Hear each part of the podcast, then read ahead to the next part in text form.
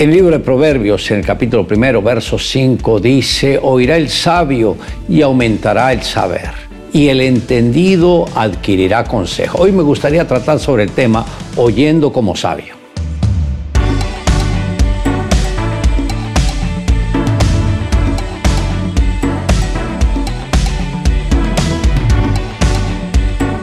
Cada uno de los consejos que dio el sabio Salomón son un gran tesoro. El libro de Proverbios encierra tal riqueza que cuando usted más lo lee, más se asombra por su profundidad y vigencia primero sea una persona de decisión firme. Hay una continua presión del mundo sobre el hombre, la mujer, el joven y aún los niños para que dejen el camino correcto y se inclinen hacia lo que la gran mayoría hace. La juventud la recibe de fuentes diversas, la universidad, el sector en donde vive, los lugares que frecuenta, el mal deambula por las calles y la presión busca doblegar la voluntad de las personas, mas el creyente debe mantenerse fiel a Dios y a su palabra, pero recuerde que Dios no permitirá una prueba que no pueda soportar. Él le dará la fuerza necesaria. Nadie puede decir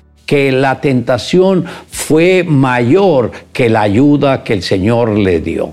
Comience el día con la determinación y la fe de que el Señor está a su lado respaldándole en todo lo que haga. Usted también debe ser alguien que pida inteligencia. La inteligencia proviene de Dios. La palabra dice que si no tenemos es porque no la pedimos, pero si lo hacemos, el Señor nos dará todo lo que nosotros necesitamos. Usted debe pedirle al Señor que le dé inteligencia, ideas creativas, entendimiento para hacer muchas cosas. Él tiene mucho más para darle de lo que usted tiene para pedirle. No se deje presionar por las circunstancias, limitando su esfera de acción.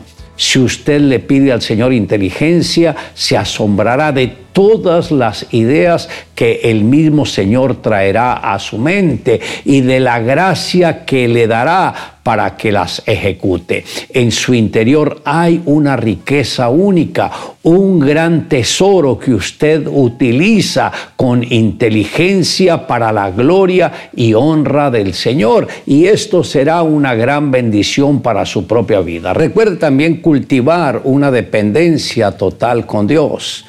Recuerde el apóstol Pablo cuando él se levantó contra los cristianos porque los veía como un peligro para todo el pueblo de Israel. Pensaban que era una filosofía que quería hacerle daño a los principios de ellos. Pero el mismo Señor se le apareció a Pablo cuando él estaba persiguiendo a los cristianos y de ese encuentro fue donde la vida de Pablo cambió.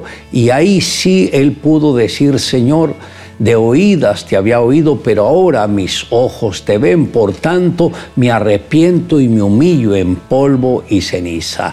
La verdad es que cuando una persona tiene un encuentro personal con Jesús, nunca más vuelve a ser el mismo, sino que toda su vida la consagra para el servicio de Dios. Cuenta la historia que un hombre fue condenado a muerte. Cuando ya iba a ser decapitado, el príncipe que era el encargado de la ejecución le preguntó si tenía algo que pedir. Todo lo que el reo pidió fue un vaso de agua. Cuando se la trajeron temblaba tanto que no pudo acercar el agua a sus labios.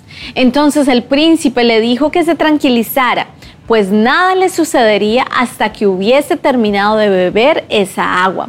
El hombre confió en la palabra del príncipe y arrojó el vaso al suelo.